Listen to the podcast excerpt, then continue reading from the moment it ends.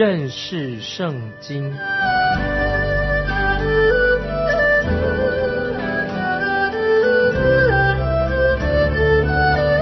认识上帝的话，把上帝的话带到全世界。本节目是由认识圣经机构和环球广播电台联合制作，欢迎收听。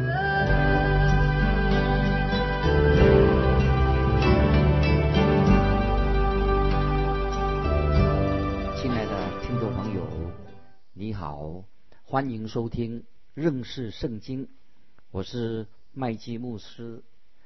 诗篇第三十二篇可以称为属灵的珍宝，属灵的珍宝。可是诗篇三十二篇常常却被人误用了这首诗篇。这首诗篇的标题是大卫的训诲诗，是关于以色列人的未来，特别是训诲以色列人所用的。我认为现在的有些神学已经变得太学术化了，专门研究学问，太看重个人的学问高低、个人的魅力，以及靠着推广事工来常常啊推销自己。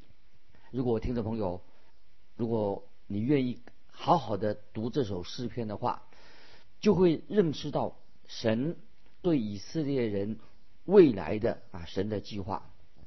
如果你要明白这一点，你还需要自己要有属灵的洞察力。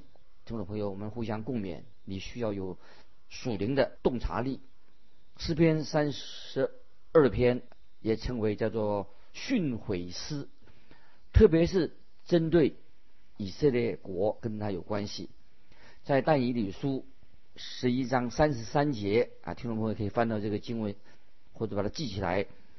但以理书十一章三十三节这样说：民间的智慧人必训诲多人，然而他们多日必倒在刀下，或被火烧，或被掳掠抢夺。再看三十五节，也是但以理书十一章三十五节。智慧人中有些扑倒的，为要熬炼其余的人，使他们清净洁白，直到末了。因为到了定期，是就了结。那接下来我们除了看但以理书十一章这几节经文，我们再看但以理书十二章三节，说智慧人，智慧人他会有训诲。必发光，如同天上的光；那使多人归义的，必发光如星，直到永永远远。听众朋友，所以在但以理书十二章三节这样说。我们再看但以理书十二章第十节怎么说？必有许多人使自己清净洁白，且被熬炼；但恶人仍必行恶。一切恶人都不明白，唯独智慧人能明白。听众朋友，在新约圣经里面，在特别在马太福音二十四章十五节记载了主耶稣，他就提到以色列国未来会所遇到的苦难。看主耶稣怎么说？马太福音二十四章十五节说：“你们看见先知但以理所说的。”那行毁坏可证的站在圣地读这经的人需要会议，会议也是训回我们的意思。主耶稣的意思是说说什么呢？当他们看到先知但以理所说的那行毁坏可证的站在圣地时，这个时候他们就要赶快的逃命的。听众朋友，我不知道那行毁坏可证的啊，行毁坏可到底是指什么？虽然我已经读过许多的解经书，有些作者竟然花了两三篇的篇幅写的，说明了什么？他们也不知道那个是什么意思，就是耶稣所说的那行毁坏可证的站在圣地，什么意思？他们不知道。可是听众朋友，我要用一句话就可以了，不需要用两三篇的的文章啊来写。我怎么写的？我只用一句话，就是我不知道那是什么意思。我就很坦白说，我不知道什么意思。我自己不想探求什么是那行可毁坏可证的事。我只要最重要的，我只要认识救主耶稣基督，这是才最重要的。听众朋友，你认识耶稣基督吗？接下来我们在这个马太福音二十四章十五节，主耶稣所说的话，主耶稣怎么说的？他说：“读这经的人需要会意。”那么在启示录第六到八章啊，启示录六到八章告诉我们，就是未来的大灾难的期间所要发生的事情。特别在启示录十三章说到有两个兽和世界的恶者、独裁者要出现。启示录十三章十八节这样说：在这里有智慧，凡有聪明的可以算计兽的数目，因为这是人的数目，它的数目是六百六十六。那么很多专书啊论到所谓这里。启示录十三十三章十八节的六百六十六啊六六六，听众朋友，你想到这个数字代表什么意思吗？那我要告诉你，我不知道。那么写这些书的作者，关于六六啊，许多作者写这些，以为他们知道，其实他们并不真正知道六六六是什么意思。但是将来有一天，神自己会向我们啊说明。向自己的百姓说明六六六什么意思？听众朋友，我们看到诗篇三十二篇是一首训诲的诗，就教导神的百姓如何面对未来要发生的事情。那有人啊认为诗篇三十二篇是人悔罪的诗，为自己的罪他悔罪的诗，就是说到大卫认罪，大卫自己认罪的诗。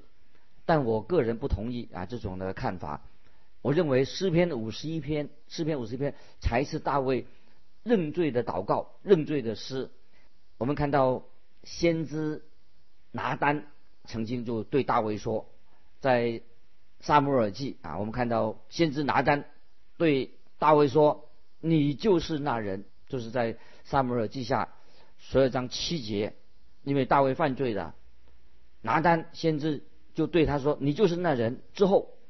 大卫就向神认罪祷告，那么记载在撒母耳记下的十二章七节，在诗篇五十一篇就是大卫王求神赦免他的罪。可是诗篇三十二篇，当然三篇四篇也有提到啊，大卫向神认罪，那么也知道啊神赦免了他，以及大卫的罪被神的恩典、神的遮盖的。然后神也祝福他，可是，在诗篇五十一篇十二十三节，大卫这样说：“求你使我仍得救恩之乐，是我乐意的灵扶持我，我就把你的道指教有过犯的人，罪人必归向你。”大卫这个时候，诗篇五十一篇，他就向神许愿：如果神赦免他的罪，他就要把神的道教导罪人。那这就是大卫。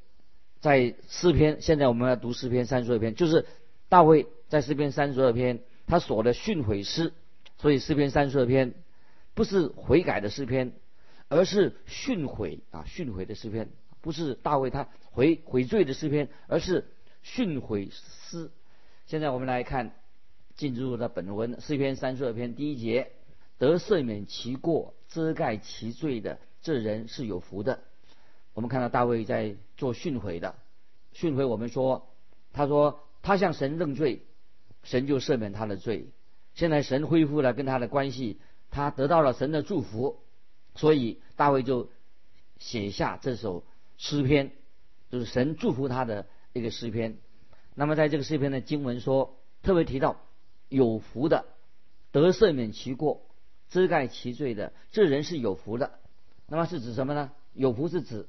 很快乐，心里很欢喜的意思，跟那个诗篇第一篇一节，现在我们可以翻到诗篇第一节这样说：不从恶人的计谋，不占罪人的道路，不做亵慢人的座位。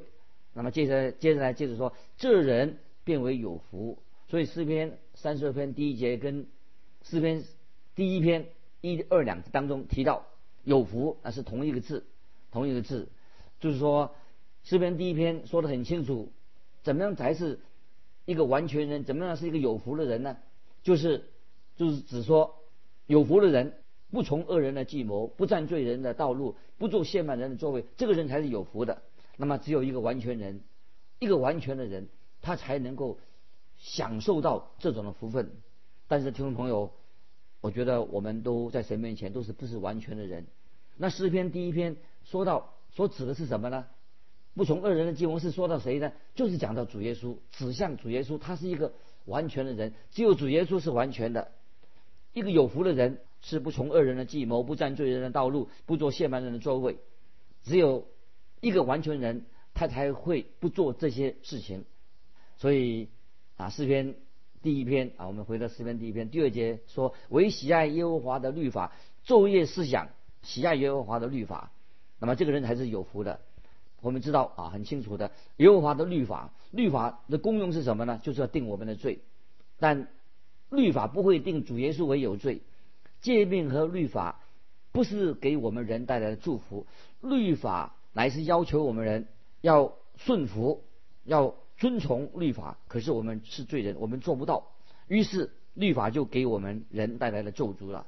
所以在加拉太书啊，新约三呢，加拉太书三章第十节啊，这个经文很重要，说凡以行律法为本的，都是被咒诅的，因为经上记着。凡不常照律法书上所记一切之事去行的，就被咒诅。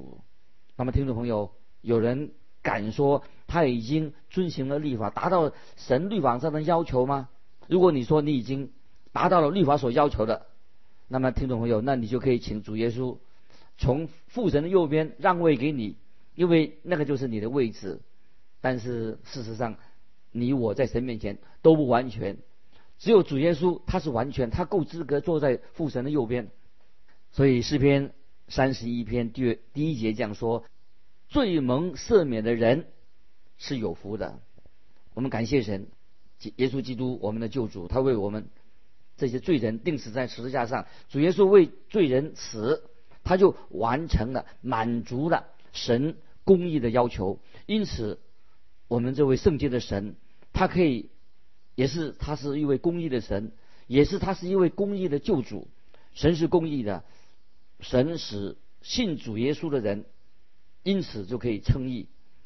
当我们把信心建立在主耶稣基督的身上，我们就可以因信称义的。罗马书第四章第五节，罗马书四章五节这样说：唯有不做工的，只信。称罪人为义的神啊，注意这句话，《罗马书》四章五节说：“唯有不做工的，只信称罪人为义的神，他的信就算为义。”这节经文非常重要。唯有不做工的，因此，听众朋友，我们可以说，成千上万的旧约时代的圣徒，那些旧约的圣徒，从亚当夏娃开始，他们都在寻求。女人的后裔，女人的后裔是指谁呢？就是他们是等候、期待主耶稣基督在十字架上所成就的这个救恩啊！这是旧约成千上万旧约的信徒，他们所期待，这个是女人的后裔，就指主耶稣基督因耶稣基督所成就的救恩，他们可以得救。大卫在这里就表达了这种的啊有福的人啊，这种人他有福了，也就是。罪得赦免的人啊，有福啊，罪可以得到赦免。接下来我们看诗篇三十二篇的第二节：凡心里没有诡诈，耶和华不算为有罪的，这人是有福的。我们的神没有把罪归在，或者说转嫁在一个基督徒信主的基督徒的身上，因为基督徒的罪已经归在耶稣基督的身上。罗马书第四章。二十五节，耶稣被交给人，是为我们的过犯；复活是为叫我们称义啊！这个经文都很重要。格林德后书五章二十一节，神使那无罪的替我们成为罪，好叫我们在他里面成为神的义。感谢神，神在耶稣基督里面就为我们成就了这些奇妙的救恩。在这里，大卫他也说出了，想到他自己有隐藏的罪在他的心里面，隐藏罪行，他的自己的经历。接下来我们看诗篇三十二篇第三节：我闭嘴不认罪的时候，因终日哀哼而骨头枯干。大卫他之前他坐在宝座上，他环顾他周围的啊他的百姓。大卫也许他心里说：哎，没有人知道我。做了什么，也没有人知道我的罪，我把它隐藏的很好。但是圣灵感动大卫，大卫的良心非常不安。那么在这个经文里告诉我们，连他的骨头也不安啊。这里说到大卫他心里的骨头啊，让他他说我终日哀哼而骨头枯干，他的骨头不安，指证他有罪，所以大卫他身体变瘦了。他周周围的人看到大卫怎么会这样子，也很不安。他以为大卫应该赶快去看医生，为什么他好像他得了病一样？所以大卫因为他不肯认罪，所以他一直忍受着这种痛苦。接下来我们看第四节：黑夜白日，你的手在我身上沉重，我的精液耗尽，如同夏天的干旱。细拉，听众朋友，这节经文非常重要。如果你是神的儿女，你以为犯罪可以没事啊？犯罪以为没关系。但是，听众朋友，你不可能没有事的，犯罪一定有事。这是一个蒙恩得救的人跟还没有蒙恩得救的人有一个区分。如果你是属世的，你不是个基督徒，那么也许你可以哇认为以为可以暂时逃避罪的刑罚。但是神的儿女却不能够逃避啊神的刑罚。这里说经文说到黑夜白日，神的手在大卫身上很沉重。在哥林多前书十一章。三十一、三十二节，保罗这样说：“我们若是先分辨自己，就不至于受审。我们受审的时候，乃是被逐惩治，免得我们和世人一同定罪。”啊，这个经文我再念一遍：《哥林多前书》十一章三十一、三十二节这样说：“我们若是先分辨自己，就不至于受审。我们受审的时候。”乃是被逐惩治，免得我们和世人一同定罪。如果听众朋友，如果我们犯罪不分辨自己，神就会审判我们，神一定会管教管教我们。根据撒母耳记下十二章一到七节，就记载大卫王他犯罪之后，那么先知拿单就去见大卫，就责备当面责备他的罪行。大卫，我要跟你说一个故事。开始这个经文就是告诉我们说，在一座城里有两个人，一个是富户，一个是穷人。富户有许多牛群羊群，穷人除了所买来养活的一只小母羊羔之外，别无所有。羊羔在他家里和他女儿一同长大，吃他所吃的，喝他所喝的，睡在他的怀中，在他看来如同女儿一样。有一个人。来到这富户家里，富户舍不得从自己的牛群羊群中取一只预备给客人吃，却取了那穷人的羊羔预备给客人吃。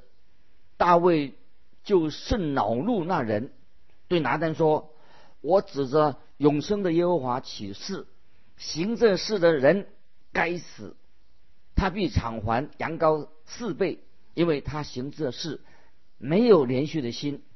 我们看经文接下来怎么说？拿单对大卫说：“你就是那人。”大卫终于他向神认罪了，向神认罪了。听众朋友，犯罪的人、罪人要向神认罪，不能够推脱许多理由不认罪。接下来我们看第五节：“我向你陈明我的罪，不隐瞒我的恶。”我说。我要向耶和华承认我的过犯，你就赦免我的罪恶。细拉，听众朋友，这对你跟我是很好的一个属灵的教训。如果今天你和神之间出了问题，大卫在这节经文里面就提到他他自己犯的罪。啊，新约约翰一书一章九节，我们常常啊提这个经文。新约约翰一书一章九节说：我们若认自己的罪。神是信实的，是公义的，必要赦免我们的罪，洗净我们一切的不义。听众朋友，犯罪的人必须要认自己的罪。神是公义的，神是信实的，要赦免，洗净我们一切的不义。继续我们看诗篇三十二篇的第六节，为此凡虔诚人都当趁你可寻找的时候祷告你。大水泛溢的时候，必不能到他那里。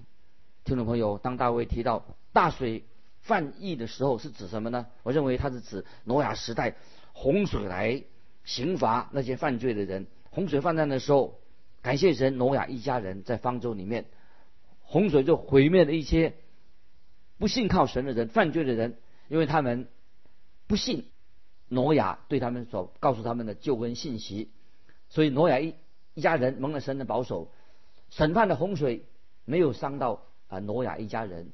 听众朋友，未来也会另外有一次大审判。未来的大审判不是洪水的审判，而是烈火的审判。所以听众朋友，我们要警醒。到那个时候，一个不悔改的人该怎么办呢？啊，接下来我们看第七节：你是我藏身之处，你必保佑我脱离苦难。以得救的乐歌四面环绕我，希拉，在这个经文结束的时候又写到希拉这两个字，这两个字的意思是什么意思呢？我可以说就是停、看、听，停下来看一看，好好的听，好好自己啊反省想一想，想想我们刚才读过的经文到底说了什么？希拉是音乐上的休止符，这个时候乐队停止演奏的。诗班也停止歌唱的，是一个安静的时刻，就让你要想一想诗歌的内容是什么。亲爱的听众朋友，但愿你也是认真的想一想，我也要认真的想想，你和神的关系到底之间有没有问题？你需要一个藏身之处，神可以成为你的保护，成为你的藏身之处。接下来我们看诗篇三十二篇的第八节，诗篇三十二篇第八节。这个重要的信息要告诉我们每一位听众朋友，诗篇三十二篇第八节，我要教导你，只是你当行的路，我要定睛在你身上劝诫你。听众朋友，如果你要神定睛在你的身上来劝诫你，你必须要亲近神，与神相亲，也来到神面前。现在神用一个接下来用一个很啊幽默的啊一个比喻，来让我们了解。神的对我们听众朋友每一个人啊一个重要的教训。我们看诗篇三十二篇的第九节：你不可像那无知的罗马，必用绝环配头勒住他，不然就不能驯服。我再念一遍诗篇三十二篇第九节：你不可像那无知的罗马，必用绝环配头勒住他，不然就不能驯服。今天会不会有很多的基督徒不愿意遵行啊神很清楚的旨意啊？他们很喜欢啊，虽然信主的随心所欲啊，喜欢自由行，可是神会借着他的主权，神会管教他自己的儿女，就像我们之前在以斯帖记啊里面所学到的属灵的功课一样。我们的神他不愿意啊让自己的儿女走迷路，神会把一个不愿意让神引导的一个基督徒，比喻成一匹顽固无知的罗马。听众朋友，你我是不是在神面前常常成为一匹顽固无知的罗马？有个朋友说，他有一次他去拜访一个朋友，他朋友就养了一只小毛驴，他们就把它套在把小毛驴套在这个车上，那么打算乘着这个小毛驴去拜访。去另外一个地方拜访别的人，那么我这个朋友啊啊跟就他跟他朋友就一起坐在车上，哎，这个驴子的主人啊，这个驴主人啊，就拿出一个长棍子，就敲在这个驴子的头上。那么这个人就问他说：“哎，你怎么搞的？你为什么要把棍子敲在这个驴子的头上？”那么我那个朋友啊，就是就是驴子的主人。他就说：“我要这个驴子，要他听话，要听指挥，所以我把棍子打在他的头上。”亲爱的听众朋友，今天我们基督徒会不会也像这个驴子一样，常常很不听话，偏行己路。难怪这首诗篇啊，特别告诉我们听众朋友说：你不可像那无知的罗马，必用绝环配头勒住他，不然就不能够驯服。最后诗篇三十二篇就一个高音符作为一个结束。我们来看诗篇三十二篇的第十、第十一节：恶人必多受苦楚，唯独依靠耶和华的，必有慈爱。四面环绕他，你们一人应当靠耶和华欢喜快乐。你们心里正直的人都当欢呼。听众朋友，不管你是谁，不论你是在哪里，如果你接受耶稣基督，现在接受他做你的救主，你就可以从心里面高声的欢呼，赞美神。你现在会得到神救恩的喜乐，就要临到你。诗篇三十二篇实在又是。一篇非常精彩的诗篇，盼望听众朋友我们能够回应啊，在神的面前我们回应神啊，神爱我们，常常管教我们，让我们回头归向他啊，听众朋友，如果你有感动，欢迎你来信跟我们分享你的信仰生活，来信可以寄到环球电台认识圣经麦基牧师收，愿神祝福你，我们下次再见。